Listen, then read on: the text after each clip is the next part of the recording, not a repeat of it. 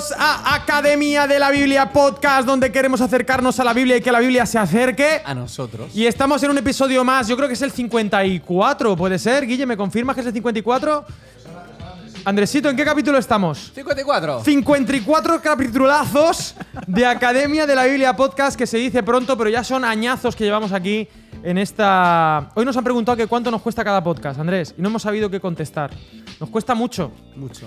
Y ah, Emocionalmente es devastador. es devastador. Eh, Academia de la Biblia no para. Esto es como esto es un tractor, va a saco. Nos vamos en unos días a Israel, Andrés. Sí, eh, sí, sí, en dos días. En dos días nos vamos a Israel, estar orando, porque está la cosa compleja.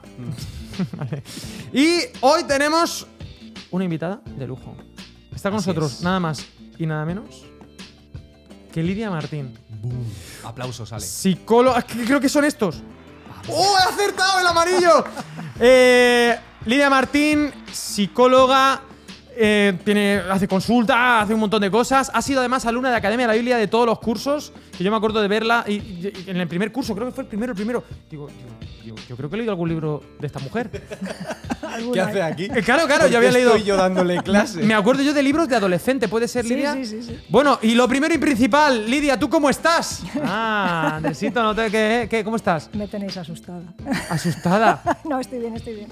Está- De momento va bien. Sí, Sí. ¿ha Dentro de un rato ¿Ha que me vuelva a preguntar Sí. y ya le digo. ¿Cómo están lo- los nenes? Los nenes están bien. Sí. No se quejan, no nos quejamos, va bien. Sí, está bien. Son muchos ya. ¿eh? Has estado esta mañana, que se entienda, que se sepa lo que está pasando en Academia de la Biblia. A ver. Sendos pastores que tenéis aquí sentados han tenido sendas reuniones, eh, eh, a saber, 9 de la mañana y 11 de la mañana, y ha estado compartiendo Lidia en la reunión de Valencia y luego en, En la, la parroquia. Y luego ha comido paella y la tenemos aquí en el tercer round en el podcast de Academia de la Biblia. Lidia, gracias. ¿Cómo te has sentido esta mañana en las distintas comunidades compartiendo? Yo, vamos, en, la- en las comunidades muy bien, solo que pensaba yo, menos mal que los domingos no se trabaja, No. mm, no se trabaja nunca, pero no, no, bien, bien, repetiré si me invitáis. Si Vale, tenéis el venga. valor, Si tuvieras que elegir, ¿cuál crees que es mejor? ¿La parroquia O Valencia. vosotros queréis pegarme una Exacto, exacto, paliza después ahí. a la salida. En plan competi, en plan competi. En plan Street Fighter. No, no, yo soy muy salomónica Muy bien. y me quedo, me quedo a las 9 con el desayuno orgánico de Valencia Muy Vale. y a las 11 con la parroquia. Muy bien, venga, vale. Está bien jugado. Está bien, jugado. Andresito, ¿tú cómo estás? Está bien jugado, Lidia. Andresito, ¿tú cómo estás? Yo estoy muy bien, tío. ¿Las nenas? Muy bien. ¿Cómo estás. La, el mes que viene cumplen ya 14 y 9. He visto a Sofía sirviendo en la iglesia, haciendo entrevistas. Sí, está ahí en, en redes sociales. En redes sociales. Muy bien. ¿Es Z ella? ¿Ella es Z? Bastante, creo. Bueno, Bastante no lo sé. En realidad, en realidad no sé, ya, ya me he perdido. Después de la Z supongo que volvemos a la A. Alfa, alfa. Alfa Mis hijos es- son alfa. son Vuelve a empezar. Como... El ciclo, el ciclo de la vida. Y fíjate, pues estamos aquí en la mesa, eh, pastores, psicólogos. Bueno, pues, eh, pues psicólogos vosotros. pastor- bueno, todos, Claro, todos somos pastores psicólogos. vosotros, psicólogos por aquí. Pero Lidia, yo te quería preguntar una pregunta súper amplia y a partir de ahí ir focalizando. Y es, bueno, Academia de la Biblia y psicología. ¿Qué relación existe entre la palabra de Dios y la psicología? ¿Por qué digo esto? Porque hay opciones. Hay libros que han demonizado a la psicología, hay libros que la han rebajado, la han abaratado. Bueno, que tú como creyente, como predicadora, como psicóloga, ¿cuál es tu opinión de la relación entre la palabra de Dios y la psicología? Vale. Pues a ver, psicología para empezar es que hay que entender de lo que estamos hablando, porque psicología es la disciplina que estudia el comportamiento de las personas. Entonces, de comportamiento habla la Biblia y por tanto, como mínimo, la comparación parece que es bastante razonable. Es decir, oye, mira, pues la psicología me habla de comportamiento, la Biblia me habla de quiénes somos nosotros, quién es Dios principalmente. Y entonces, bueno, pues a ver qué me dice la psicología y qué me dice la Biblia acerca de mí, ¿no? Claro, la psicología de Dios no habla. Eh, no es su objeto de estudio, eh, entonces directamente no, no se centra en ello. Evidentemente la Biblia habla del ser humano, pero lo referencia a Dios, de quien nos habla realmente es de la acción de Dios sobre la vida del ser humano. Entonces, para empezar es que son ligas distintas. El que pretenda asemejarlas eh, se está equivocando de enfoque. Entonces, ¿eso significa que no tengan nada que ver? No, creo que tienen mucho que ver, evidentemente, pero cada una tiene que estar en su sitio. Teniendo en cuenta entonces que la psicología habla del ser humano, ¿cuánto de lo que leemos en la Biblia tiene mucho o, o todísimo que ver con la psicología? Pues, pues eso, todísimo. Entonces, mm, es una pena que también porque, pues como pasa tantas veces, haya habido quien hace mal uso de la psicología, pues al final se demoniza a todos o a todo lo que tiene que ver con la O mal uso de la Biblia. O mal uso de la Biblia, ahí quería ir yo Ah, también. vale, vale. Ahí está el doble rasero. Yo creo que aquí el tema principal es que con este asunto se usan dobles raseros constantemente. Entonces, el, el rasero que se le aplica a la Biblia no es el rasero que se le aplica a la psicología, evidentemente, pero es que si mm, demonizáramos todo lo que se ha empleado mal, pues eso, incluida la Biblia, tendríamos que demonizarla. Es una pena, entonces, que no sepamos diferenciar y entresacar lo precioso de lo vil, que es de lo que se trata bíblicamente hablando. ¿Que habrá habido gente que haya querido colar la psicología y ponerla en lugar de la Biblia? Pues seguro. ¿Que habrá habido gente que esto de la psicología le suena muy de moda y le quieren dar una bola o un espacio que no debería tener? También. Que sigo escuchando a veces a predicadores que utilizan el púlpito para hablar de psicología como como el tema, eh, pues no, una de las cosas que... sin saber, y sin saber. eso también. Esta mañana, de hecho, cuando estábamos en parroquia, lo primero que decíamos es, cuidado, esto no es una conferencia sobre salud mental. Vamos a abrir la palabra, vamos a ver lo que nos dice la Biblia acerca de ciertos temas. Y nos preguntábamos ¿no? si la Biblia habla o no habla de salud mental, porque está interesadísimo Dios en que tengamos vidas plenas. Y vamos, me costaría pensar, creer, y no lo veo en el texto bíblico, que a Dios le dé igual cómo estemos a nivel de salud mental. Pero vamos a acercarnos a la palabra. Entonces, yo desde luego lo, lo contemplo como dos asuntos que son perfectamente compatibles. Ahora, tiene que primar evidentemente la palabra. Hay muchas cosas eh, que la psicología estudia de las que la Biblia no habla, pues porque tampoco habla de cómo funciona el páncreas, entonces, bueno, pues hay verdad fuera de la Biblia, pero bueno, es un terreno resbaladizo como mínimo. Por eso yo creo que también, oye, ya era hora de que empecemos a hablar de estas cosas en los contextos nuestros, ¿no? Se está empezando ahora, posiblemente también por todo lo que ha caído con la pandemia y tal, pero creo que no, no nos podemos permitir como no entrar en estos asuntos, porque es que parece que somos más espirituales si no los tratamos. Mentira podrida. Me parece curioso que en temas, por ejemplo, médicos físicos, hablando de, de- de dolores en el cuerpo, enfermedades, etcétera, como que los cristianos no tenemos problemas en admitir que se puede eh, abordar el tema desde una perspectiva de medicina y ciencia y tal, pero con psicología sí. O sea, y no- cuidado no- Que, la, que la medicina es humanista también, ¿eh? o sea que no solamente la psicología es humanista. Eh, depende de qué médico y qué psicólogo y qué, pues lo que sea. Escuela. ¿no? Eso es, porque dentro de la psicología efectivamente pues hay, muchos, hay muchas ramas. ¿no? Entonces, eh, cuando te vas moviendo, por ejemplo, en una rama pues, más orientada científicamente y que procura ser objetiva en sus aproximaciones y tal, te das cuenta de que bueno, pues hay una seriedad en el, en el modus operandi ¿no? de, de- de esa ciencia y si hay una verdad y la ciencia se aproxima a ella y se la encuentra, la verdad es verdad. ¿Que la Biblia te la describe de otra manera? Sin duda, pero la verdad es una. Entonces, Sí. eso es una pasada cuando Y- te encuentras... Sí, que toda verdad verdadera es una verdad de Dios, ¿no? Y Claro. si la psicología como ciencia encuentra una verdad, encuentra un mecanismo ¿no? de, de actuación humana y, y lo verbaliza, oye, pues gloria a Dios, ¿no? Yo quería preguntarte, en tu experiencia, cómo se ha nutrido, eh, cómo, cómo tus gafas de psicóloga han nutrido tu, tu perspectiva bíblica o tu mirada a la Biblia y también el otro lado, cómo Sí. tu, tu fe y tu vida cristiana ha nutrido a la psicología.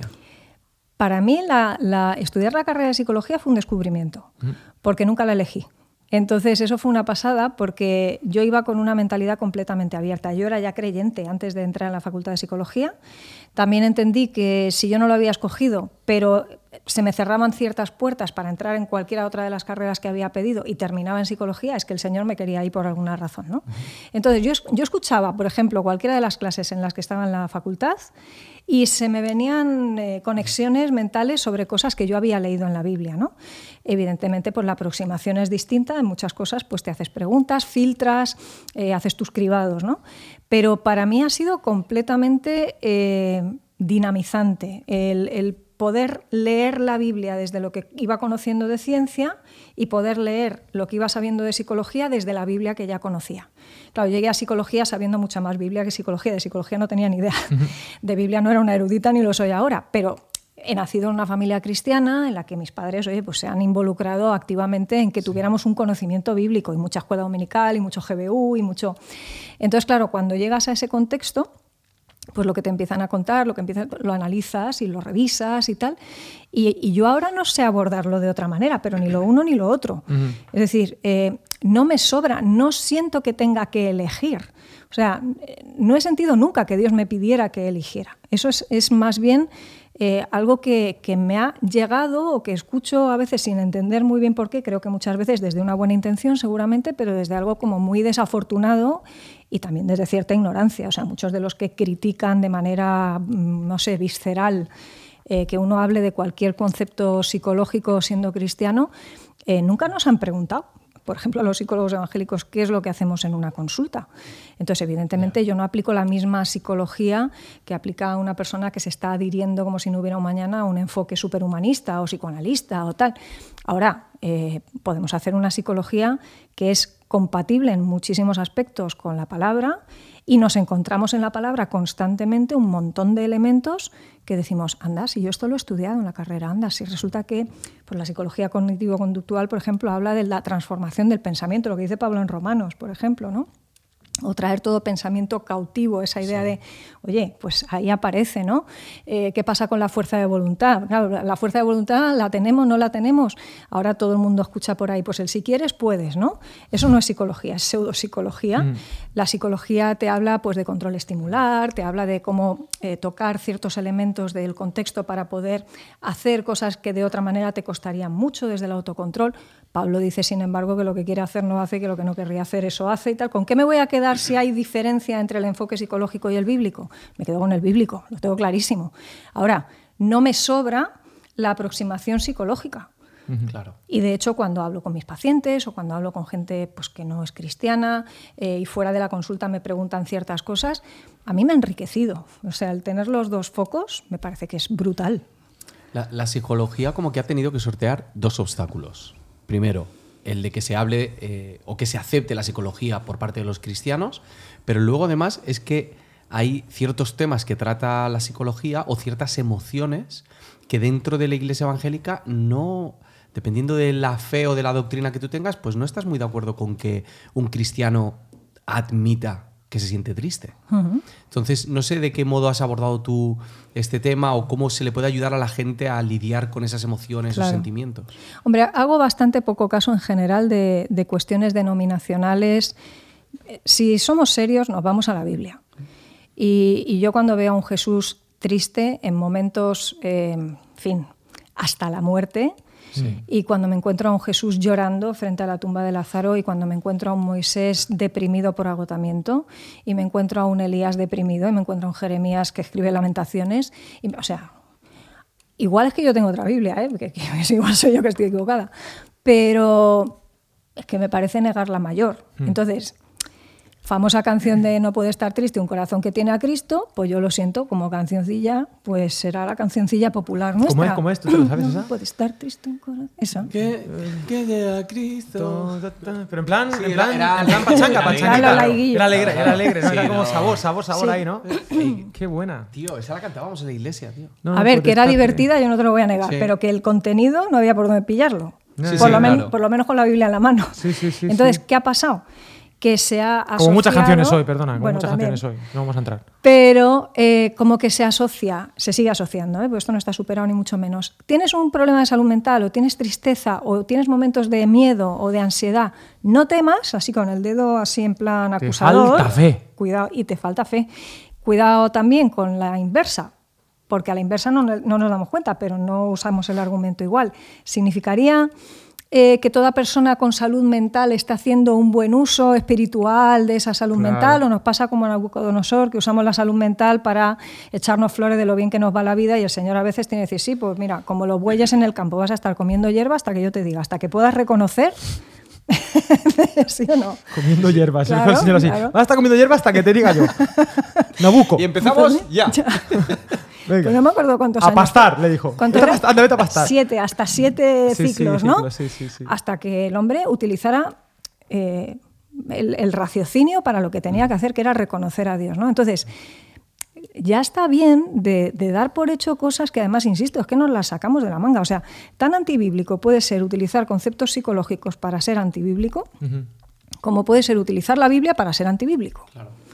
yo, yo había ahí dos comentarios que me parecen súper mm, interesantes. ¿no? Una, has dicho, em, claro, no sé si tiene la misma Biblia que tengo yo. Bueno, ahí hay, hay, hay, hay una línea de pensamiento que creo que es interesante. Y es que puede ser que no. Es decir, eh, hemos tenido herramientas, por ejemplo, de crítica textual, de historia, que han nutrido la Biblia que siempre hemos tenido. Pero de repente hemos podido descubrir significados, por ejemplo, todas las cuestiones de traducción, o hemos podido tener una sensibilidad diferente a lo largo de las generaciones para acercarnos e interpretar la escritura de manera correcta, pero con nuevas herramientas que nos dan claves súper positivas de la escritura. Y todos tenemos, eh, ¿cómo se dice?, puntos ciegos, ¿no? Eh, sesgos, puntos ciegos, y cada generación los tiene, pero también cada generación puede descubrir y redescubrir con nuevos términos, con nuevas herramientas de significado. igual que nos ha pasado con la historia, o nos ha pasado con la crítica textual, o nos puede pasar con muchas otras cuestiones. Quizá hemos tenido también sesgos con el tema emocional, ¿no? Es que un cristiano no puede, no puede entrar en un cuadro depresivo un momento, y te vas a la escritura y dices, espérate, que los grandes héroes han pasado todos, si no por ahí, por algo muy parecido o algo terriblemente peor en algunos casos, ¿no? Entonces, a veces son las gafas con las que vemos y yo creo que la psicología de manera saludable puede darte una perspectiva muy chula para interpretar la escritura, o sea, que no solamente es que tenemos lenguajes distintos, pero hay, hay temas que abordamos y no es que no se abordan en la Biblia, sí se abordan. Por ejemplo, solo poner un, caso así como más llamativo, ¿no? Em, no se habla de tecnología en la Biblia, pero que hay principios acerca del uso de las tecnologías, yo creo que es bastante evidente. Yo tengo un par de libros que se llaman Educando hijos en la era digital, que publica Andamio, eh, y yo ahí extraigo principios bíblicos para que podamos educar a nuestros hijos en un contexto pues, que es el de ahora, el del siglo XXI, con smartphones y cosas de estas, y con Netflix y con que tenemos que, poder lidiar y capear. ¿Eso dónde, lo consigo yo? Eso en Andamio. Bueno, pues un saludo para Andamio. Andamio. sí, espera un momentito. de nada por la publicidad, Andamio. Andamio, cuando eh, quieras. Pepe Andamio, Pepe, creo que se llama Pepe. Pepe Andamio. Hace años que no recibo una caja de eh, andamio. Yo, no he, yo he recibido caja. ¿Hemos recibido alguna vez caja de andamio? Andamio, nosotros somos, somos buena gente, hacemos buen uso. Que sepas que yo me he comprado un par de libros la semana pasada, Andamio, que me lo voy a leer en Israel. Es verdad. ¿Eh? Pero que también se agradecería un poquito de. O sea, en, toda relación tiene que haber. o sea, uno si no. Me temo que he abierto un melón. sí, no, no, pero no pasa nada. Que yo lo hago desde, desde el cariño, ¿eh? Claro. Y no hay rencor ni nada, pero ojo, que también. Que, que, tengo una cola, que, que hay otras personas interesadas. Un Patmos ha venido, ha venido. Y nos ha mandado cosas. Un CLIE también han venido. Bueno, yo lo dejo ahí, ya está. está. Sin presión. Podemos seguir. Otro ejemplillo. Otro ejemplillo, sí. ejemplillo asertividad, por ejemplo. Un término que es psicológico. Eh, pero la Biblia habla de asertividad, es más, nos muestra la asertividad de Jesús en movimiento. Asertividad, eh, Pablo en Efesios lo plantea como esa imitación que hacemos como hijos de luz en términos de verdad, justicia y amor. Bondad, justicia y verdad, dice él en, Efesios 5 del 8 al 10, si no me equivoco. claro, la palabra asertividad no viene, porque eso es un palabra psicológico, pero el concepto de una forma de abordar eh, el desorden desde, oye, la honestidad, la verdad, un equilibrio que tiene en cuenta al otro y que tiene en cuenta a quien uno es de manera correcta, y eso los cristianos lo hacemos delante de Dios, amando al otro como a nosotros mismos y al Señor primero, eso es asertividad, aquí y en Roma. Pero claro, la Biblia no dice asertividad. ¿Qué ha pasado en, el último, en los últimos años cuando se ha empezado a hablar de estas cosas? Que uno mencionaba palabras tipo asertividad, autoestima y era como procrastinar era como va de retro no eh, cuidadito porque eh, bueno este ya es del diablo responsabilidad afectiva bueno, cosas así, claro ah. que ya está, ya están estos que están colando la, están queriendo meter la psicología en, el púlpito o en las iglesias, ¿no? Y nada más lejos. O sea, pasa que eh, es, una cuestión también de, cerrazón, creo, y de prejuicio. Cuando tú vas con una mentalidad no abierta para que se te cuele todo. Además, eh, vamos, tengo muchos defectos, pero uno de ellos creo que no es ser acrítica. O sea, suelo ser crítica con casi todo lo que veo. Por eso a veces soy políticamente incorrecta y no caigo bien a todo el mundo, cosa que está muy bien por otro lado también. Pero creo que tenemos que ser críticos. Entonces, no se trata de que uno simplemente mira para otro lado y nada, hemos dejado colar ahí goles como Cuenca de Grandes. No, no señores, no va de eso. Pero a ver, eh, la Biblia habla de muchas cosas Y algunas de esas cosas a día de hoy, en el siglo XXI, se les llama de una determinada manera, porque hay una disciplina científica que se dedica a estudiarlas. Alguna de las críticas también va a bueno, científica, vamos a ver, si hay tantas escuelas dentro de la psicología, ¿cómo va a ser esto científico? Porque pensamos en las ciencias exactas. Esto no es química, esto no es física, esto no es matemáticas. Social, claro. Esto son ciencias sociales, efectivamente, como otras ciencias sociales, la sociología, por ejemplo. Entonces, es una cuestión de ignorancia, creo, bien intencionada, porque creo que hay mucho celo mm. detrás de intentar proteger de verdad la, territorio, Sí, sí, sí. Y está bien, pero claro, está bien que examinemos todo y nos hagamos por retener lo, bueno. Ese es el ejercicio espiritual. Lo demás es utilizar las cosas sin contexto para, para hacer un pretexto, ¿no? ¿Por qué, Lidia, crees que es importante que la Iglesia le preste atención a esto? Porque no se habla lo suficiente, siento. Pues no será desde luego que no tengamos los problemas de este tipo en la iglesia. Eso para empezar. O sea, esta mentalidad de esto pasaba fuera, aquí no nos pasa, ya con otros temitas como el divorcio y otras historias, nos hemos tenido que tragar las palabras y decir, ¿cómo que aquí no pasa? Aquí no pasa, a lo mejor no les está dejando entrar de la puerta para adentro. Claro. Pero está pasando y mm. muchísimo, ¿no? Con la salud mental ha pasado tres cuartos de lo mismo. ¿Qué pasa? Que ha llegado una pandemia, por ejemplo, en los últimos años, que ha obligado a que salgan de debajo de las piedras los temas que ya estaban pero que hacíamos también como que no, parecía que no era tan urgente. ¿no? Mm. Ahora, ¿qué ha pasado? Que todo el mundo se ha visto en una situación en la que esto ya no le pasaba a tu vecino, a uno que es que ya estaba muy mal, a ese que es que tiene sus traumas de niño, claro, el padre alcohólico. No, no, te ha pasado a ti o a mí, que hemos venido de, contextos pues, que estaban bastante funcionales, que no estábamos teniendo problemas graves, pero ¿quién no ha tenido en estos años algún ramalazo de desbordamiento, que es el estrés, o ha manejado mal las incertidumbres y ha tenido ansiedad, o, se ha visto en una indefensión tan grande que decía, bueno, señor, yo tiro la toalla, no sé ni por dónde tirar. Y son momentos en los que, si somos honestos, pues como decíamos antes, vemos a grandes héroes de la fe ahí. Vemos a un Jesús angustiado, sudando gotas de sangre, que yo no sé si hay algo más próximo y más cercano a la angustia absoluta que eso. Que le vamos a decir que, esto es falta de fe. A Jesús. A Jesús. De Nazaret. Digo yo, que no.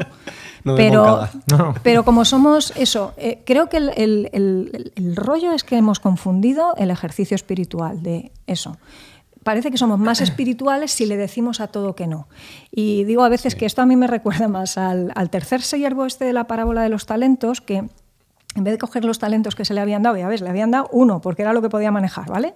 Con Dios. Eh, uno. Y en vez de ponerse a manejarlo y hacer negocio con él y poder decirle al Señor cuando volviera, oye, mira, pues te traigo dos, del uno que me has dado te doy dos. Pues no, lo mete ahí debajo y entonces se niega a usar, en definitiva, aquello bajo pretexto de no, es que este señor es un señor muy exigente, muy tal, yo me monto una buena excusa, cuando el señor vuelva ya le explicaré por qué no lo he usado. Y el señor es muy claro, dice, pues eh, mal siervo. Los otros, el que tenía dos, trajo cuatro, el que tenía cinco, trajo diez. A eso se les dice buen siervo fiel. Han hecho lo que tenían que hacer, que era hacer buenos negocios con lo que se les había puesto en la mano.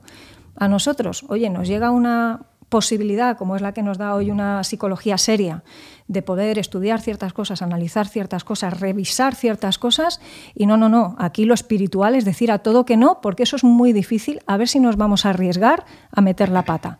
Y por evitar el riesgo a meter la pata, la estamos metiendo ya, porque nunca fue ese el ejercicio. Sí, pero es desde, es desde el miedo, desde el temor, desde, desde, desde, este mecanismo de, guardar, ¿no? de, de, de sobreprotección. Y decía antes que había dos cositas. Una era de cómo como psicólogos nos acercamos a la Biblia y la enriquece, pero luego está la otra vía que las veces que te he escuchado es lo que más he disfrutado, ¿no? Es decir, cómo la psicología puede ser una herramienta para explicar la palabra. Hoy en día el lenguaje psicológico, para bien y para mal, es algo como compartido, ¿no? Incluso usado y abusado, ¿no? Podemos hablar de, es que me está dando la depre, yo qué sé, ¿sabes? Sí, sí, sí. Pero que digamos que la psicología hoy en día está ocupando un lugar casi de gurú, ¿no?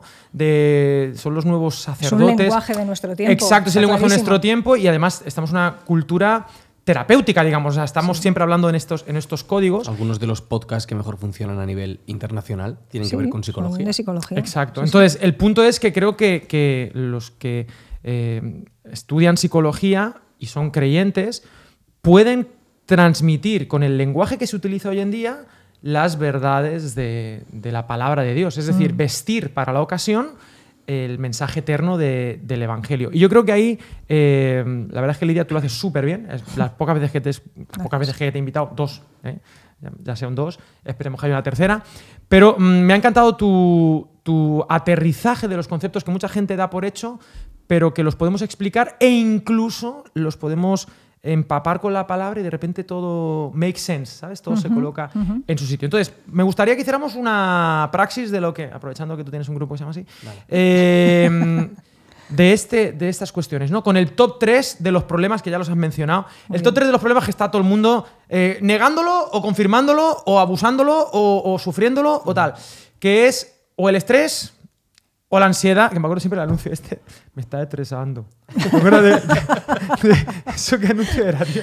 El de los dominicanos. de- un saludo a Martín Vargas. Eh, me está estresando. Sí, eh, el estrés, la ansiedad y la, y la depresión. Y me encantaría que, bueno, los próximos minutos que tengamos una conversación en torno a este top 3, no sé cómo llamarlo, Sí. de problemas que están a portas o que sufrimos y de qué manera mm, bíblica podemos acercarnos a ellos y, y ser, ser de ayuda para nuestros podcasters que nos escuchan. La Biblia habla de eso.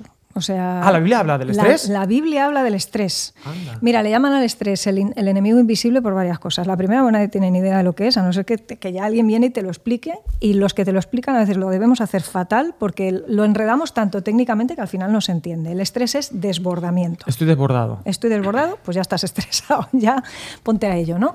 Segunda, segunda cuestión por la que es el enemigo invisible, porque se disfraza de un montón de síntomas que uno no diría es estrés. Ah, me duele un montón la tripa, llevo unos- unas semanas con migrañas, Buah, me ha salido una dermatitis, ahora me han diagnosticado trastorno de Crohn. tal. Y tienes un montón de historias, achaques, que diríamos aquí, eh, y son somatizaciones. ¿Por qué? Porque es la manera que tiene el cuerpo de decirte que llevas desbordado mucho tiempo y que o te paras tú o te para avisos, él. te Claro, avisos. total. Entonces, la bandera roja, las red flags estas que se dicen ahora en inglés, que son avisos desde hace un mogollón de tiempo y que no te has parado a prestarles atención. Pero el diseño que hay detrás de nuestro cuerpo es inteligente. El Señor nos ha hecho que flipas. Entonces, nos lanza mensajes que desatendemos sistemáticamente. La tercera cuestión por la que es el enemigo invisible es porque resulta que para cuando te das cuenta de que estás teniendo achaques de estos, eh, pues dices, anda, pero si yo ahora es cuando mejor estoy, si resulta que me estoy poniendo malo ahora, si ya no tengo el problema que tenía, claro, porque ahora que tienes fondos en el banco te pasan la factura, es decir, ahora que estás mejor, más tranquilo, más relajado, que ya ha pasado el problema. Yo tengo un primo lejano es- que le pasa, ¿eh?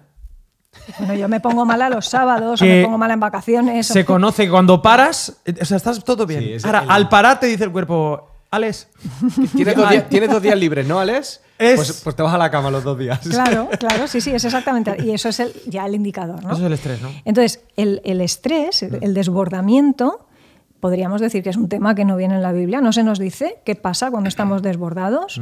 Eh, y, y- y Dios tiene mensajes clarísimos en cuanto a nuestros desbordamientos y en, y en esa. Eh, palabra afán, por ejemplo, de la que esa ya sí que nos suena, ¿no?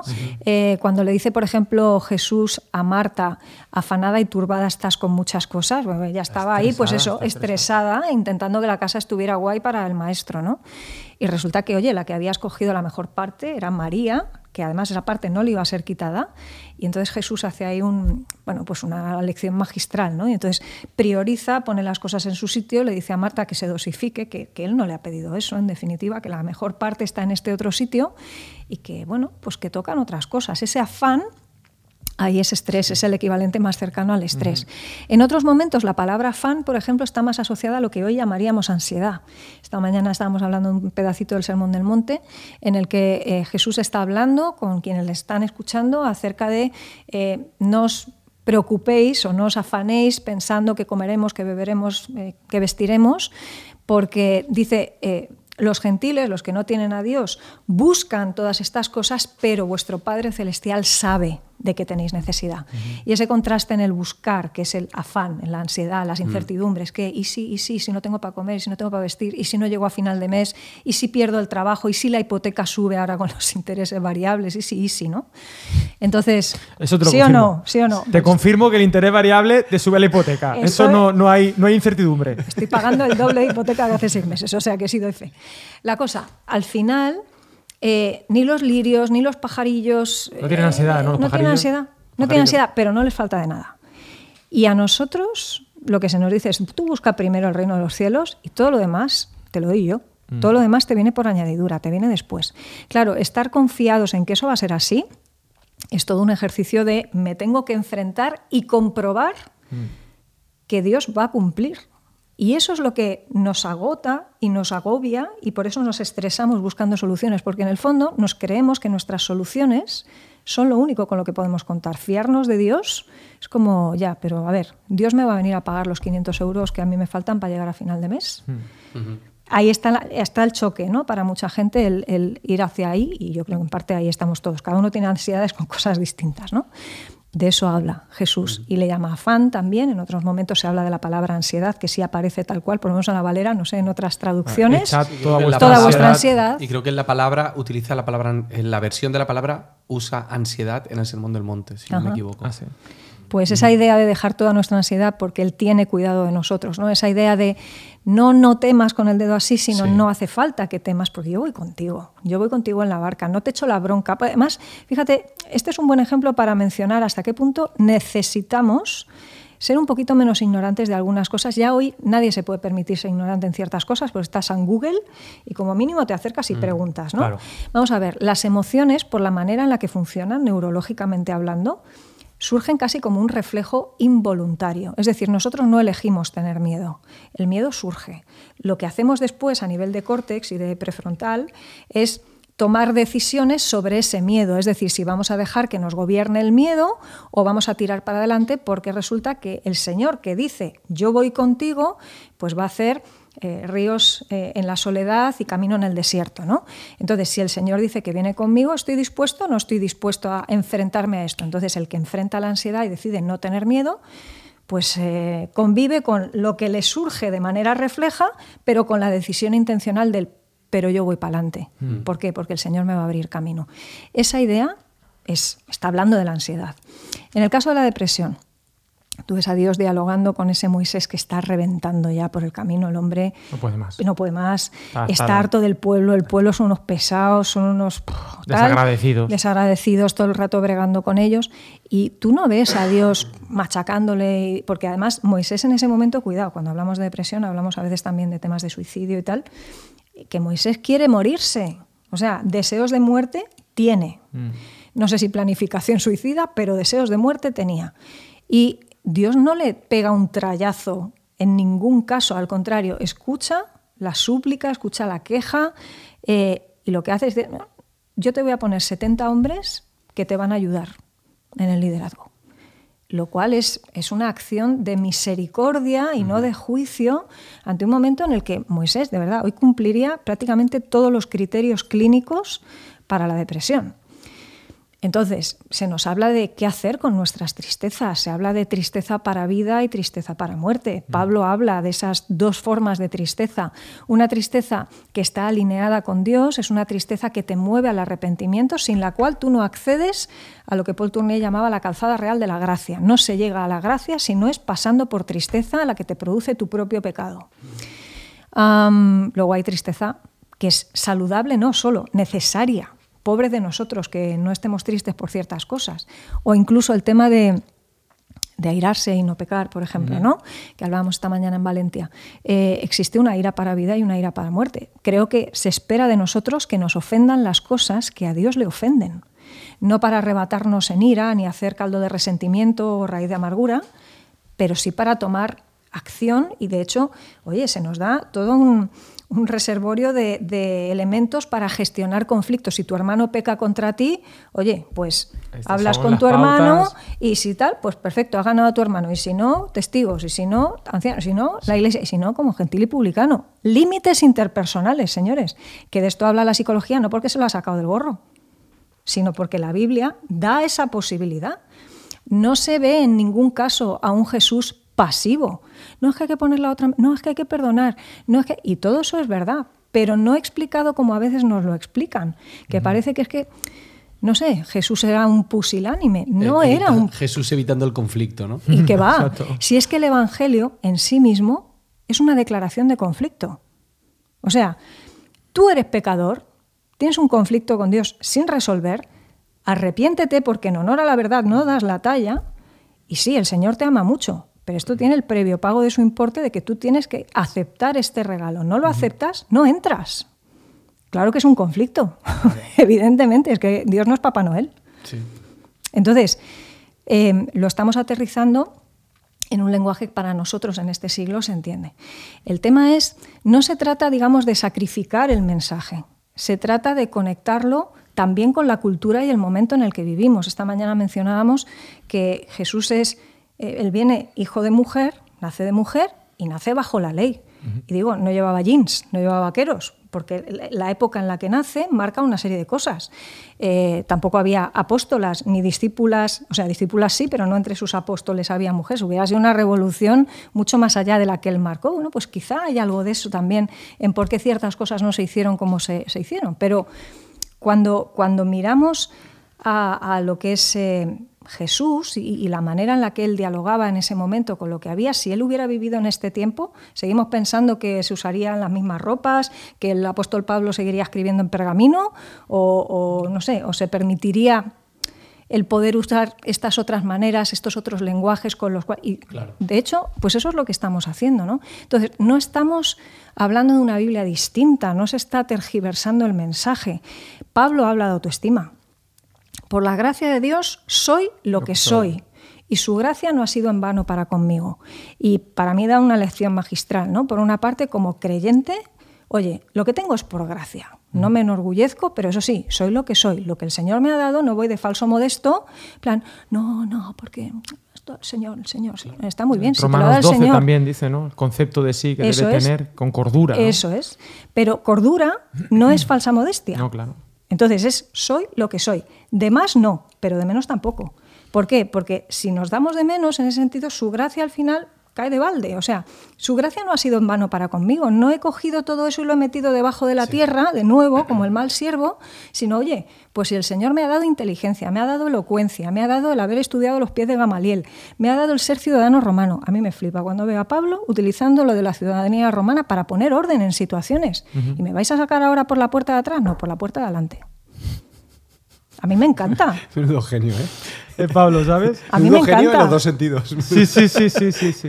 Estaba pensando, perdona, que, que, tan revolucionario es hoy utilizar terminología psicológica para explicar el Evangelio como lo que hicieron Pablo y Juan en su época. Quiero decirte, cuando vemos la palabra logos en el Evangelio de Juan, capítulo 1, versículo 1, lo que está haciendo Juan es, es asumir un concepto griego de la filosofía griega, del logos, de la búsqueda de ese principio organizador, mm. y decir, espérate, que debe decir que el logos se hizo carne. O sea, le hace ahí un. Pero, pero no deja de estar dialogando con la cultura de entonces saliéndose del judaísmo para explicar verdades. Y que Pablo decía que él se amoldaba a todos con tal de conseguir traerles a Cristo. Y cuando hablaba en la sinagoga, hablaba de una manera, y cuando habla con los atenienses, en Hechos 17, amolda perfectamente y aprovecha que el Pisuerga pasa por Valladolid y aquello al Dios no conocido para tener ese diálogo diferente con los ciudadanos de allí. Y entonces, claro, todo eso, a ver, podemos hacer como que no lo vemos, pero es que, insisto, en mi Biblia está, en la vuestra está, en la Biblia de quienes critican estas cosas, esto está. Hmm. Lo que yo no, lo que no entiendo es por qué no leemos lo mismo, por qué no vemos ciertas cosas. Igual hay una cerrazón. No sé, hay miedo, hay miedo. Estaba pensando, Lidia, eh, en lo que comentabas de ser hijo de su tiempo. Y bueno, nosotros también somos hijos de nuestro tiempo y nuestro tiempo estamos viviendo una contradicción curiosa que fastidia mucho y es que por un lado se ha normalizado la idea de hablar de la salud mental lo que hablábamos de los podcasts, los libros de autoayuda, todo el mundo tiene algún consejo de algún psicólogo, psicólogo, eh, psicólogo, psicóloga no cristiano que puede ser muy útil. Pero a la vez vivimos en una cultura cuyo ritmo de vida no favorece para nada la salud mental. O sea, hay un discurso que te invita a cuidarte a no tener estrés, pero luego hay un ritmo de vida que va en, en la dirección opuesta. ¿A qué cosas deberíamos prestar atención en nuestra cultura? Y que quizá no deberíamos fiarnos o que pueden causarnos ese estrés, esa ansiedad eh, o ese dolor? A ver, el, tema es que estamos metidos en un mundo que gira a una determinada velocidad Y no es lo mismo vivir en el siglo III que en el siglo XII, que en el siglo XXI, evidentemente. ¿no? Hay, hay ritmos que ya de alguna forma nos vienen impuestos. Mm. Eh, y matamos tres pájaros de un tiro y hoy lo estamos haciendo. ¿no? O sea, esta mañana en Valencia, Parroquia Podcast. Sota, pues, caballo y rey se ahí llama. estamos predicando con el ejemplo. Entonces, está guay por otro lado, pues decimos, venga, va, vamos. Y ahora eso sí, tendremos que ver cómo intentamos también compensar eh, de alguna manera, oye, pues tendremos que descansar en otros ratitos, vamos a gestionar esto, eh, no desatender la familia, todas estas cosas, ¿no? Hay una parte que yo creo que viene, viene con el pack, ¿no? Y entonces el hecho ya de vivir en esta época lo hace complicado. Si yo tuviera que plantear un plan antiestrés, por ejemplo, diría, oye, dosificación urgente. o sea, aquello de decir, mira, hay cosas que puedo hacer, pero casi prefiero que no, porque no me van a venir bien, no van a ser buenas. Aquello de me es lícito, pero no me conviene porque al final me va a esclavizar. ¿no? Entonces, en el estrés hay mucho de esclavitud. Eh, decías esta mañana, pues vivir más al ritmo de Jesús eh, que a los ritmos que nos traen esas otras cosas. ¿no? En Icono, en la comunidad cristiana donde estamos sirviendo y donde formamos parte, eh, más de una vez hemos hecho el ejercicio de, oye, vamos a ponernos una alarma a las 11 de la mañana y da igual lo que te pille haciendo, a las 11 de la mañana paras el ritmo y oras como hacía Nehemías delante del rey, que no creo que estuviera dos minutos o tres orando y esperando el rey a que le diera la respuesta. ¿no? Cuando el rey le dice, oye, ¿qué quieres que te haga? Y él dice, entonces temí, entonces oré, serían dos segundos. Bueno, pues paras dos segundos a orar. Y ese ejercicio, que a mí me cuesta un horror, eh, nos obligaría a darle prioridad a lo que es prioritario. Es decir, lo que el mundo me esté marcando como velocidad, bueno, pues me lo marca el mundo, pero yo decido que voy a servir al Señor de esta manera. Me tomo estos dos segundos simplemente para recordarme que quien marca los tiempos es otro. Eso, sí. Entonces, esto con el estrés, por ejemplo, el tema de la dosificación, el priorizar lo que es la mejor parte, ¿no? que decíamos antes, el tema de no procrastinar, de hacer lo que hay que hacer, de no ignorar y ser negligentes, que esa es otra cuestión de la que habla la palabra. Los proverbios están, vamos, llenos de, de versículos No hablando. procrastinar, Eso es. Claro, es la idea de ser negligente o diligente. Si eres diligente, no procrastinas. Ahora, hay gente que no procrastina nunca, pero no se dosifica porque se va al otro extremo. Están íntimamente ligados el uno con el otro. No, también debo decir, no todo el que procrastina lo hace por una cuestión de pereza o de negligencia. Hay gente, por ejemplo, que es parálisis por análisis, que se dice en psicología, ¿no? que necesita tenerlo todo 100% claro para poder tomar una decisión. Y entonces, como no lo sé 100%, me paralizo y, lo dejo, lo dejo, lo dejo y no me veo capaz ni de elegir qué voy a comer con una carta de restaurante en la mano, porque tengo tantas opciones. No me vais a creer, pero a mí me pasa eso. Le pasa a Yo creo que yo procrastino por, por la. mo- No, por pereza no, por el. A mí, a mí el, por el miedo. Eso El miedo es otra razón. o sea, sobre todo artísticamente, Eso. me da mu- mucho miedo tener que enfrentarme al veredicto final. Uf, de por si, ejemplo. si la obra vale la pena o no vale la pena. Y acabo procrastinando y. Incluso el estado de ánimo a veces, o sea, cuando se habla de depresión no solo estoy triste o tal, no. Estar deprimido significa que tu sistema nervioso en su totalidad está deprimido, que todo lo que controla el sistema nervioso está funcionando por debajo de su media. Eso implica desde la velocidad a la que frenas cuando estás conduciendo y ves un obstáculo en la carretera, tus reflejos van más lentos. eh, que el tipo de decisiones que tomas, por ejemplo, si estás ágil o no para determinadas cosas, eh, por supuesto el estado de ánimo, por supuesto pues las relaciones interpersonales, la velocidad a la que piensas, a la que hablas, a la que te mueves, o sea, todo está como por debajo, no, no es solo si estoy triste o no estoy triste. Y si lógicamente tu sistema nervioso no está donde tiene que estar, eh, claro que procrastinas, tú eres consciente de que estás por debajo de Claro. tus posibilidades habituales. Entonces hay 50.000 razones para... Esa, sí, sí, esa ocupación o sobreocupación que el estrés trae, que genera una especie de ingobernabilidad, ¿no? Es decir, como que estoy ya demasiadas cosas, pero es una sensación que tenemos todos, ¿no? Siempre estamos como en demasiadas historias. Sí. O, o estoy proyectando. No, no es así. No, es Pero es como muchas historias. Pero me estás dando como claves muy bonitas. Decía Isabel Pantoja. Atención, no te la esperabas, Andrés, ¿eh? No, no, no lo he visto venir. Isabel Pantoja. Hemos pasado de Paul Tournier a. De Paul Tournier a Isabel Pantoja. Decía Isabel Pantoja, oye, mira, eh, por- por- por- me he acordado por lo de dosificar. Porque ella estaba hablando en una entrevista que le hacían a Isabel Pantoja, una de las grandes de España, eh, decía, eh, es que nunca tengo tiempo para tomarme un café.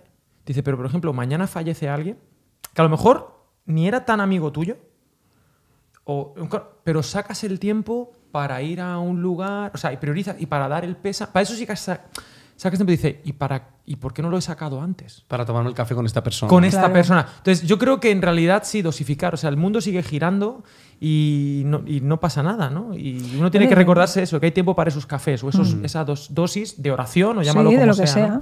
sea.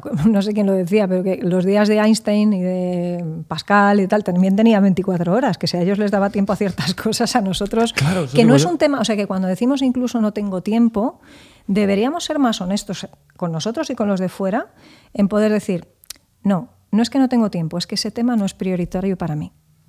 Y es mucho más real eso. Pues lo piensas. De hecho, la próxima vez que digáis lo de no tengo tiempo, os vais a acordar de esto, seguro. Yo lo escuché una vez en un podcast, precisamente, de Víctor Hugo Manzanilla, y él era como muy, muy directo en cuanto, no digas nunca más que no tienes tiempo, porque si lo piensas, va por ahí, ¿no? Y efectivamente, luego, cada vez que lo he dicho, he dicho, no, no, es que este tema no es prioritario para mí. Entonces, efectivamente, eso te explica muchas cosas al final, ¿no? Entonces, eh, a mí me parece muy valioso. La toma de decisiones juega un papel muy importante en, en el estrés y la ansiedad. Es al final a qué estoy diciendo sí, a qué digo no Mm. y cuáles son los problemas que voy a encontrar dentro de dos semanas Claro. si digo que sí ahora. Sí, sí. ¿Qué, qué hacemos con.? Porque claro, el tema del estrés, vale, yo, vale, vamos a priorizar, vamos a Mm. dosificar, no procrastinar, vamos a. O sea, piqui, piqui. ¿Y qué hacemos con la ansiedad? Porque, claro, no no es exactamente lo mismo. Es como No. una preocupación. O sea, porque no es algo que me está pasando. O sea, claro, es como prima hermana del miedo, para que lo entendamos. Lo que pasa es que el miedo es funcional porque surge frente a un peligro real. Ahí. Y cuando es ansiedad es porque o el peligro no está, o lo estamos magnificando, o nos estamos adelantando. Es decir, lo que venga vendrá, pero a lo mejor no viene y tú te estás adelantando y eso es ansiedad, ¿no?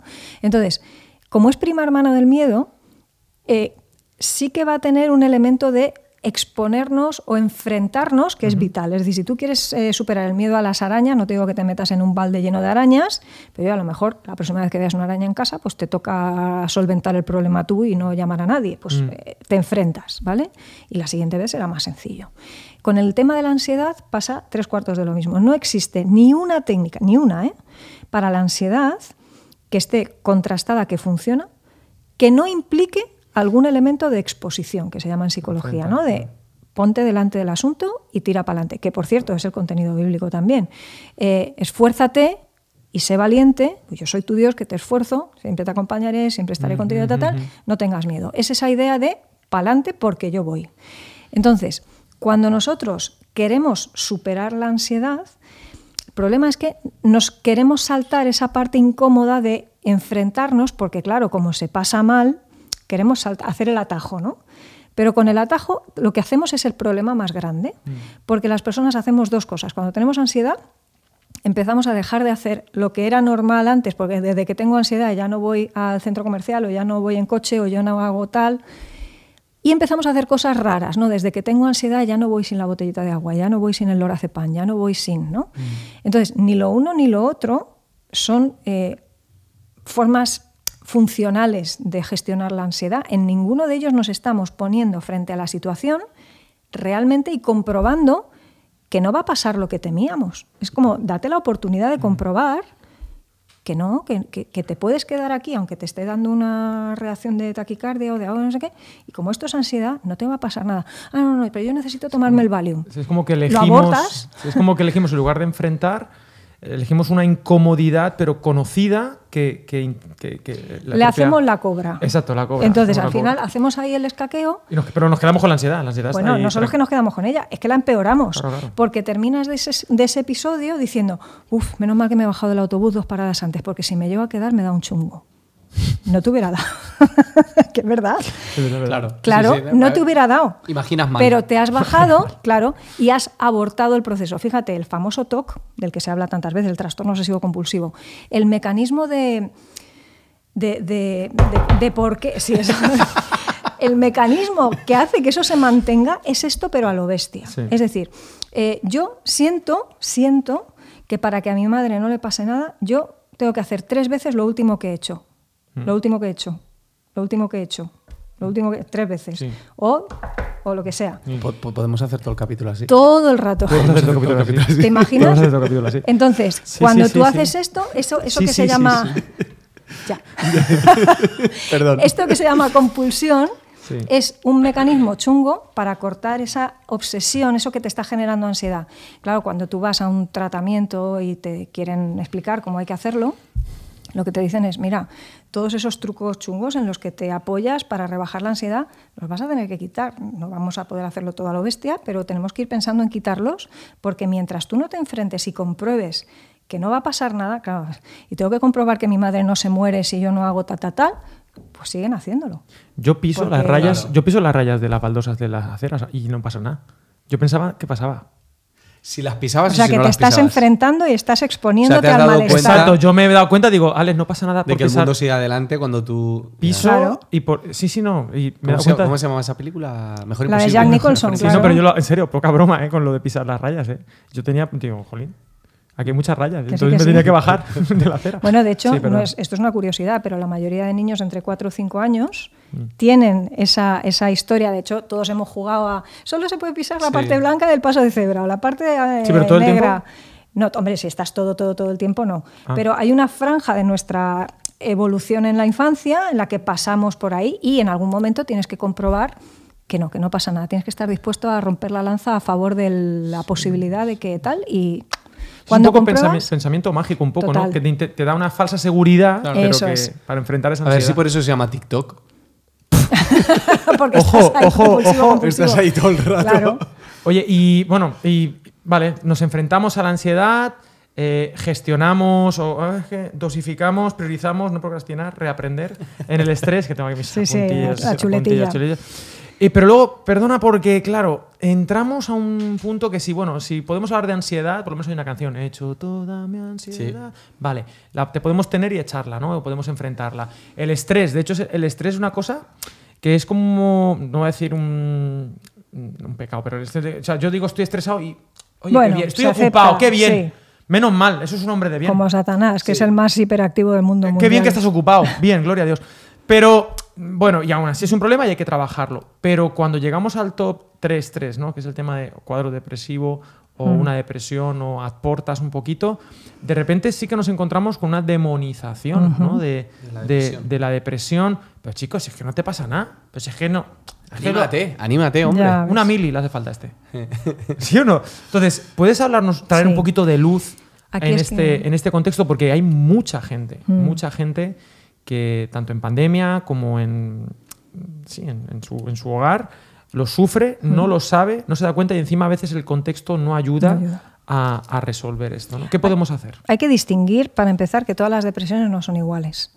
Eh, hay depresiones que tienen un componente biológico muy fuerte, igual que hay problemas de ansiedad como el TOC, que tienen un componente genético muy bestia. ¿vale? Se heredan de padres a hijos, no es solamente una cuestión de aprendizaje, es que por eso la- las medicaciones también funcionan, porque hay una parte biológica implicada. ¿no?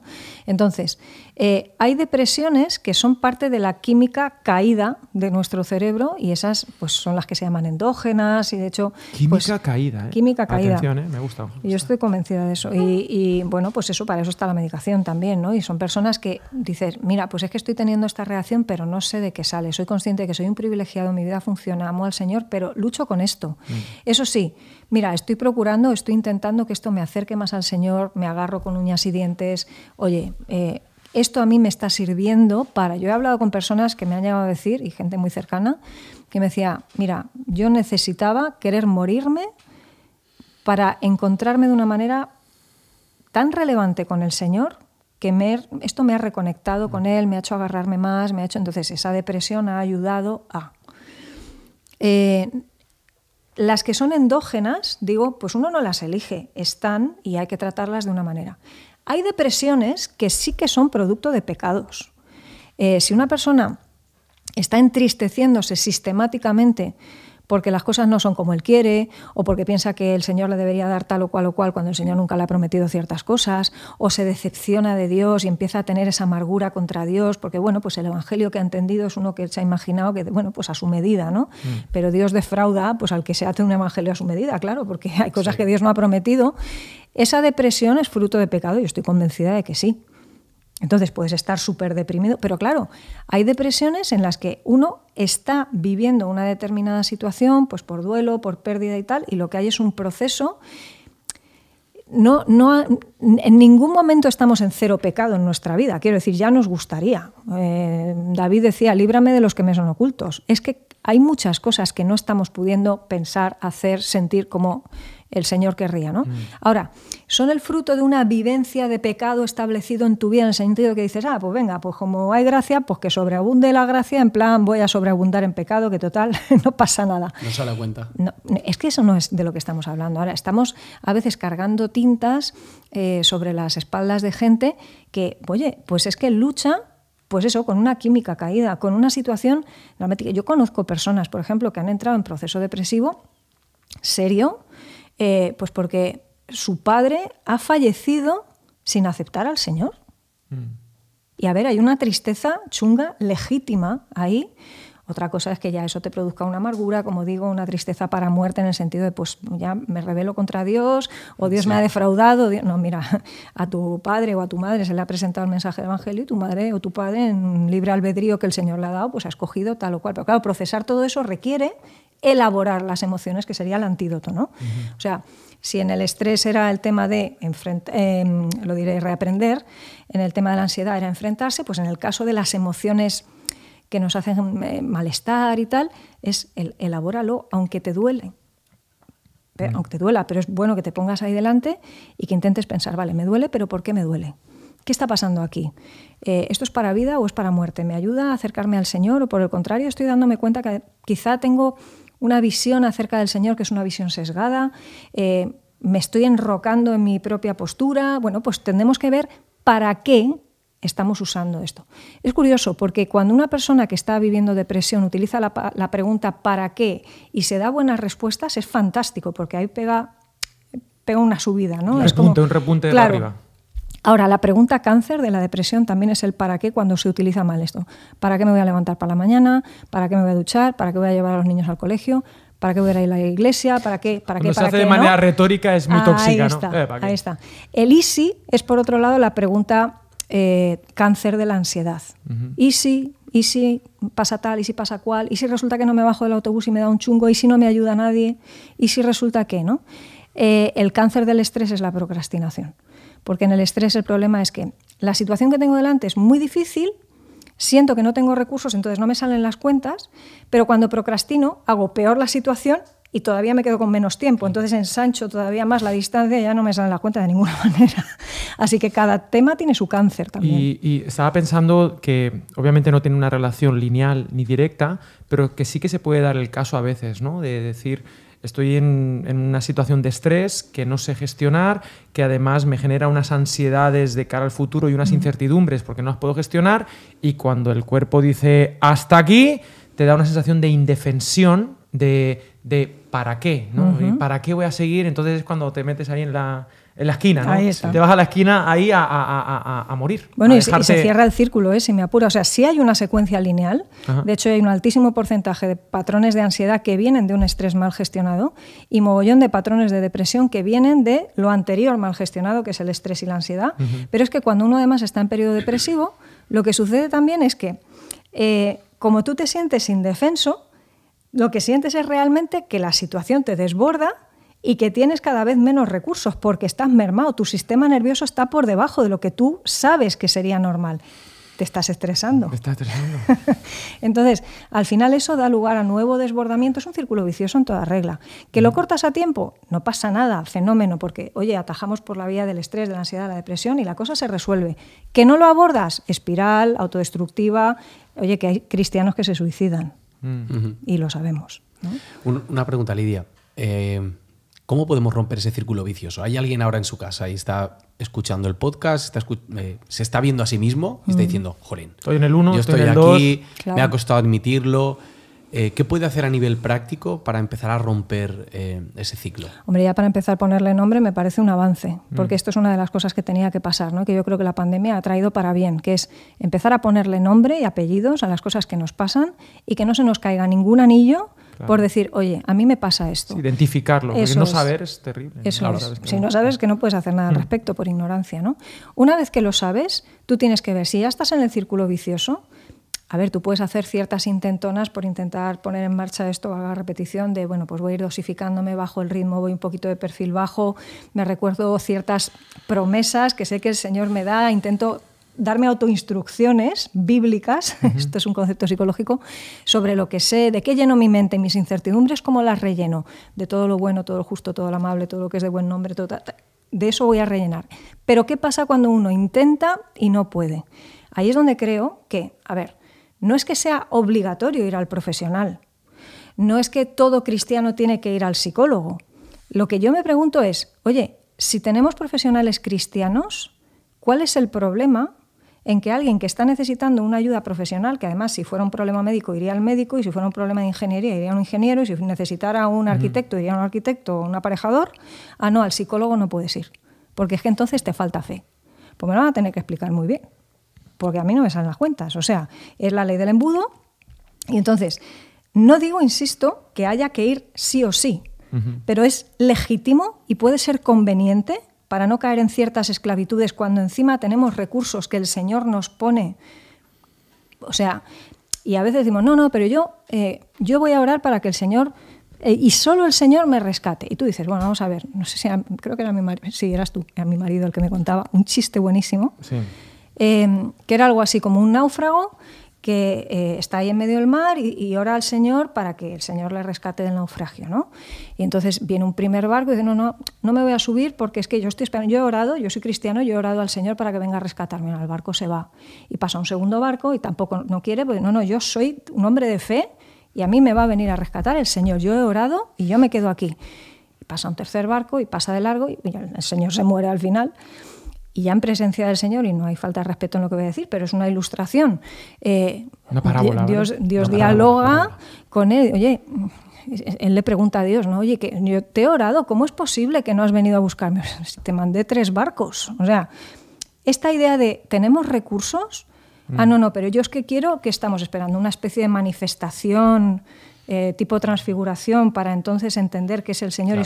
El Señor está conmigo entre los que me ayudan. Mm. Lo dice el Salmo 118. Ah, no, pero si es psicólogo, no. ¿Por qué? Si es un psicólogo que no te va a llevar hacia ningún sitio que sea antibíblico, no vayas a un psicólogo no cristiano si eres cristiano, más que nada porque te vas a tener que dejar la fe en la puerta y no te va a servir. Mm. Es muy interesante que el psicólogo con el que vayas a hablar pueda dialogar contigo y tú con él en términos de fe, porque cuando tú estás mal, estás deprimido, estás ansioso, estás estresado, ¿qué pasa? Que la fe no juega un papel en tu vida en ese momento. Es el momento extra importante para hablar en términos de fe. Es el lugar más íntimo de tu psique. claro. Entonces, si en ese momento tú entiendes que la aportación que hace un profesional que es cristiano va a ser positiva y buena, ¿cuál es el problema? ¿Es antibíblico? Honestamente creo que no. Pero bueno, no es que mi pastor no lo ve bien bueno, a ver, yo no me voy a poner aquí a criticar a nadie. Ahora creo que cada cual, delante de quien se tiene que poner, es delante del Señor y delante de la palabra. Y los pastores, como los psicólogos, como cualquiera, no somos infalibles ninguno. Bueno, y están los temas de conciencia. Lidia Dixit, ¿eh? Lidia Dixit, Academia de la Biblia nos hace responsable de las aviones. no, pero hay, algo también muy bonito aquí, por ir aterrizando también, porque está genial. Lidia, ¿tú estás bien?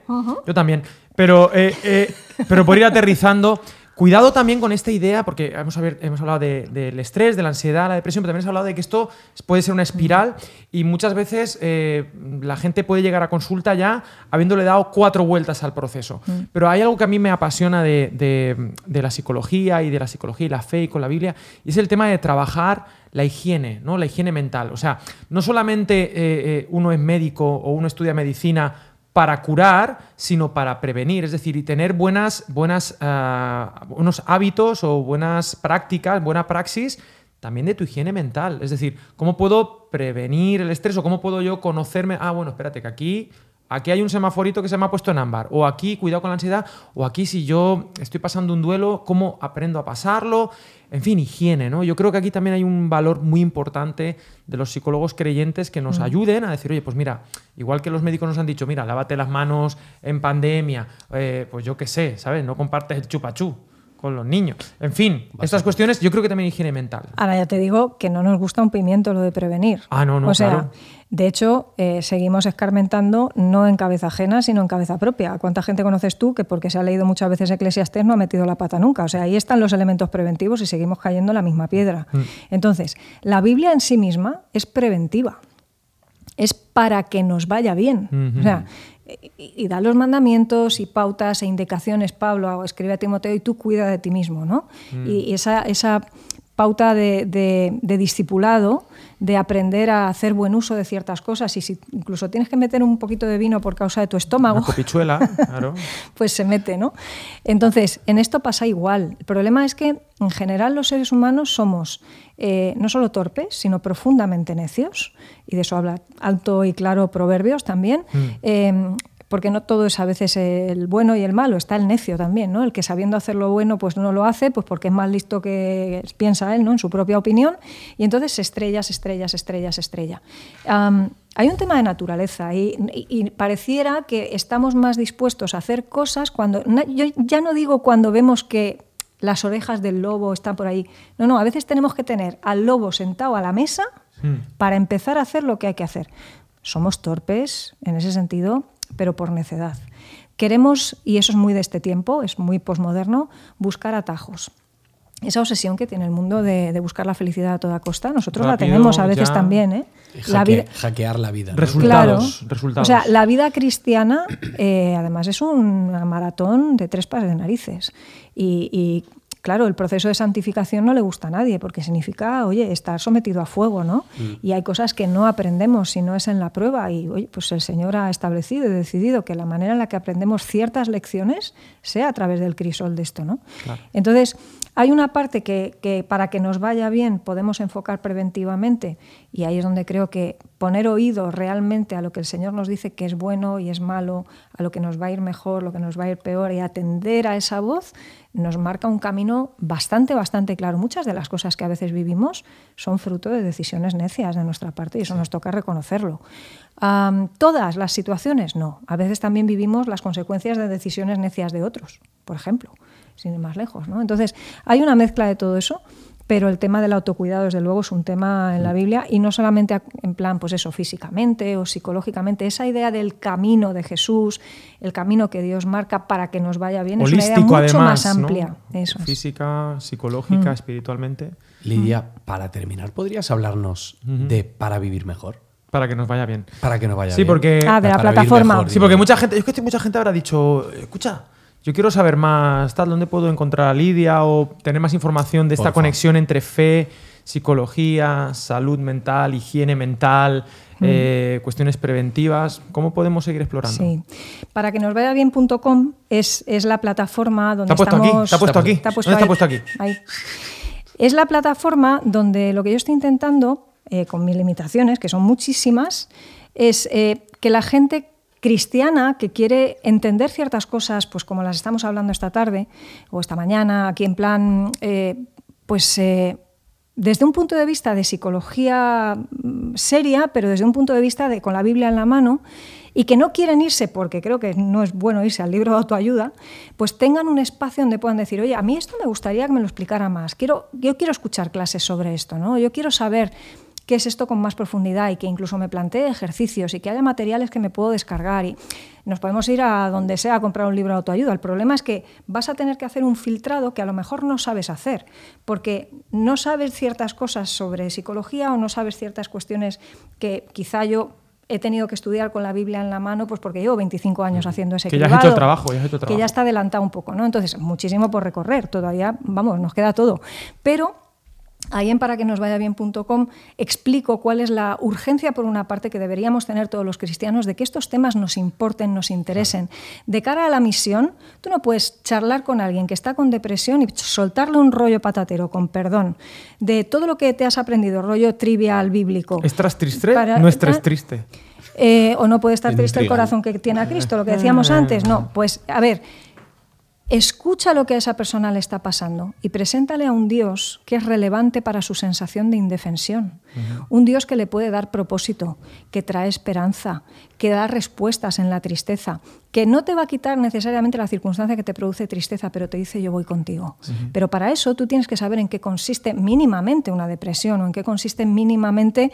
Eh, porque Jesús hablaba pues con la mujer samaritana de lo que significaba tener sed y de lo que representaba tener que ir todos los días a un pozo y del tipo de vida que ella llevaba y conecta con la situación vivencial que está teniendo esa mujer. Para nosotros cristianos eh, vamos, no es que sea opcional, creo yo, tener una mínima noción sobre estas cosas porque nos va a pasar a nosotros, le va a pasar a nuestros hijos o a nuestros padres, a un vecino, a la gente de la calle. Entonces, ahí, en esa plataforma, eh, pueden encontrar materiales de este tipo que pueden usar con la tranquilidad de que están filtrados, están cribados, están analizados con la Biblia en la mano y estoy argumentando constantemente por qué sí o por qué no a ciertas cosas. Incluso propongo técnicas Mira, un psicólogo te propondría esto. ¿Esto es compatible con la Biblia? Las autoinstrucciones. Oye, depende de qué llenas tu mente. ¿Es compatible la meditación? Nos lo preguntan a veces. La meditación es una disciplina espiritual tremendamente bíblica. Ahora, ¿meditas vaciando tu mente o la llenas del Señor en esa meditación? ¿La llenas de sus promesas? Eso es lo que hacemos en paraquenosvayabien.com. Entonces, hay gente ahí que se está suscribiendo pues porque quiere tener acceso a esos materiales, hay gente que simplemente dice, oye, yo no tengo tiempo para ver clases, pero quiero apoyar lo que estás haciendo, me parece importante, no conozco ninguna otra plataforma que lo haga y se están sumando. Es lo que a mí me da el tiempo y los recursos al final, ¿no? Para poder dedicarme a hacer esto y, ir produciéndolo. Y si desde luego hay utilidad en eso, pues eh, si el Señor me lo permite voy a seguir. Y se va ahí. De esa manera, a través de esa página, se llega ahí. Muchas gracias. Pues muy bien, Lidia, muchas gracias. Nos tenemos que ir con la Academia de la Biblia. Tenemos una, una alumna de la Academia aventajada, se dice. Una alumna de la Academia de la Biblia aventajada para que vaya bien. Es un toque. toc, toc, toc, toc, toc. Este y también la podemos ver en Instagram. Al libro, bueno, este es un libro que está muy bien, Psicología del cambio, preparados para un nuevo comienzo, pero tiene más. Es que siempre ahora ya hay otro. Hay unos pocos. Hay unos pocos por ahí, pero bueno, este está muy bien. Yo lo he leído, lo, lo compré en Amazon. Yo pensaba que me lo iba a regalar Lidia, pero me lo compré en Amazon. No, no le dio tiempo. Qué Yo malvado. todavía, yo todavía no me lo he comprado. Y tú todavía no te lo has comprado. Qué todavía-. Y, ah, y nada, nos seguimos viendo. Se vienen cositas, se cosen venitas. Y nos vamos para Israel, Andrés. Así es, amigo. Así que disfrutad de este podcast. Mañana, tarde, noche, cuando queráis, podéis verlo, compartirlo. Y suscribiros si queréis. Siempre se dice no subscribe. y darle like y compartirlo like, y compartir. dejar un comentario. Y dejar un Eso comentario y decir, oye, esto me ha gustado mucho por esto. Sí. Tienes que empezar siempre la frase por eso. Y nada, gracias Irra por estar ahí. Y gracias Guille, eh, con ese corte de pelo nuevo que te has hecho y ese pantalón. Máquina ¿Hagan al Valencia o no? ¿Hagan al Valencia? Hagan al Valencia. Valencia, ma- mantenemos en primera. Está más relajado. Andrés, nos vemos el miércoles, Dios mediante. Te veo en, en Tel Aviv. ¿Vale? Adiós a todos los podcasters. Chao, chao. Gracias, Lidia.